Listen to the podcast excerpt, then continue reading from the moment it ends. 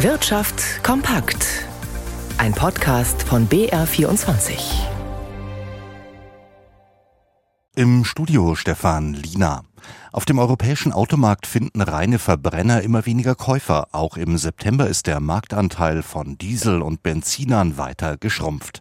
Nach Angaben des Europäischen Branchenverbandes ACEA hatte im vergangenen Monat mehr als jedes zweite verkaufte Auto einen sogenannten alternativen Antrieb. Stefan Überbach. Aktuell sind vor allem Fahrzeuge mit hybriden Motoren gefragt.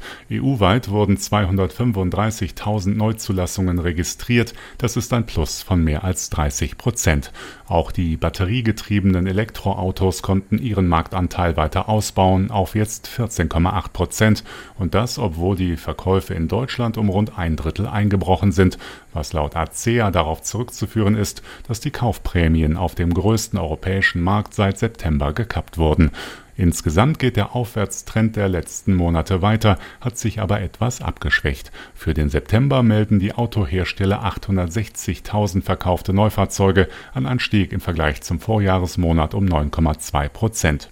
Von den Verkaufszahlen der Vor-Corona-Zeit ist die Branche nach Angaben ihres EU-Lobbyverbandes aber immer noch weit entfernt. BMW hat im September ein Plus von 17,5 Prozent verzeichnet. Bei Mercedes-Benz sind es knapp 16, bei der Volkswagen-Gruppe 10 Prozent. Der US-Elektroautohersteller Tesla dagegen hat 10 Prozent weniger Fahrzeuge verkauft. In Frankfurt findet derzeit ja wieder die Buchmesse statt und damit die größte Veranstaltung rund um das Lesen und um Literatur. Ab heute sind die Messehallen fürs breite Publikum geöffnet, während in den vergangenen Tagen die Fachbesucher unter sich blieben, also zum Beispiel Verlage, Buchhändler und Vertriebe. Lars Hofmann hat sich dort umgehört, wie zufrieden die Profis mit ihren Geschäften waren. Es sind wieder spürbar mehr Verleger, Literaturagenten oder Buchhändler nach Frankfurt auf die Messe gekommen, auch wenn es jetzt noch keine genauen Zahlen gibt. Aber viele Verlage erzählen, dass es gerade mit Blick auf den Rechte- und Lizenzhandel, der hier enorm wichtig ist, wieder fast normal ist.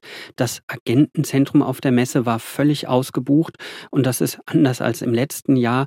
Jetzt sind nämlich auch wieder mehr Rechtehändler aus den USA, aus China oder Indien hier nach Frankfurt gekommen. Aber es ist eben auch zu hören, dass die Buchbranche nach wie vor unter hohen Energiekosten leidet, dass der Druck von Büchern einfach teurer geworden ist und dass die Leute wegen der Inflation weniger kaufen. Also auch wenn das Geschäft auf der Buchmesse wieder besser geworden ist, die Branche boomt keineswegs, ist hier zu hören. Und deutlich abwärts geht es zum Ausklang der Woche am deutschen Aktienmarkt. Der DAX ist klar unter die Marke von 15.000 Punkten zurückgefallen. Jetzt im späten Handel rutscht der deutsche Leitindex um fast eineinhalb Prozent ab auf 14.835 Punkte.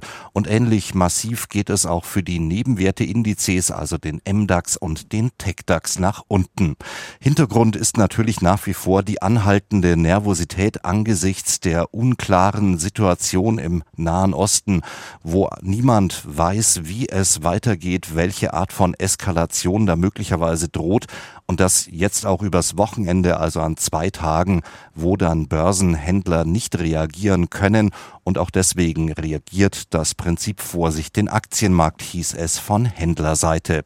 Größter Verlierer im DAX ist momentan die Aktie von Sartorius. Sie verbilligt sich um 6,5 Prozent. Heidelberg Materials fallen um 5 Prozent zurück. Die Liste der Gewinner ist dagegen deutlich kürzer. Covestro zum Beispiel kommen um 1,4 Prozent voran. In New York ebenfalls eine schwächere Tendenz. Der Dow Jones liegt ein halbes Prozent im Minus, die Nasdaq knapp ein Prozent und der Euro notiert bei einem Dollar 0,6 glatt.